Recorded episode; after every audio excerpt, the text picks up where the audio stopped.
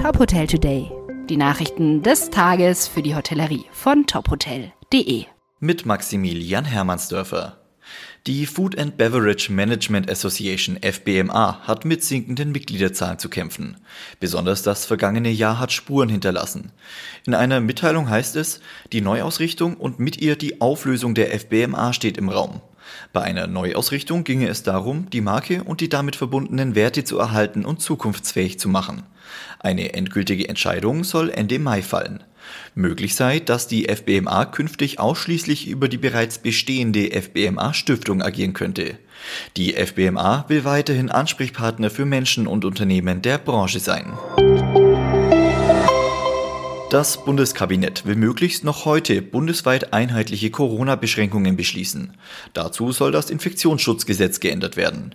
In einem beschleunigten Verfahren soll das Vorhaben durch Bundestag und Bundesrat gebracht werden. Dazu braucht es allerdings auch die Bundestagsopposition. Damit die Änderung schnell in Kraft treten kann, ist eine Zweidrittelmehrheit nötig. Kritik gibt es vor allem an der geplanten nächtlichen Ausgangssperre von 21 Uhr bis 5 Uhr.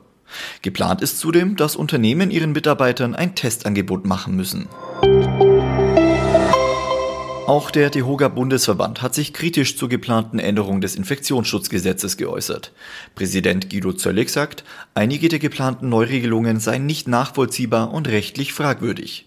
Es sei inakzeptabel, dass ein Gast offenbar zukünftig nicht anreisen dürfte, wenn an seinem Wohnort ein Inzidenzwert von 100 vorliegen würde.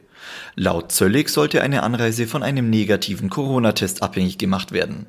Außerdem fordert er eine zeitliche Befristung der Notbremse. Die deutsche Hospitality vereint ihre Flagship-Hotels künftig unter der neuen Dachmarke Steigenberger Icons. Zu den ersten Ikonen zählen unter anderem Steigenberger Hotels in Düsseldorf, Davos, Brüssel und Leipzig. Eigenen Angaben zufolge will die deutsche Hospitality mit den Steigenberger Icons neue Maßstäbe in der Luxushotellerie setzen. CEO Markus Bernhard sagt, jedes Steigenberger Icon erzählt seine eigene unverwechselbare Geschichte.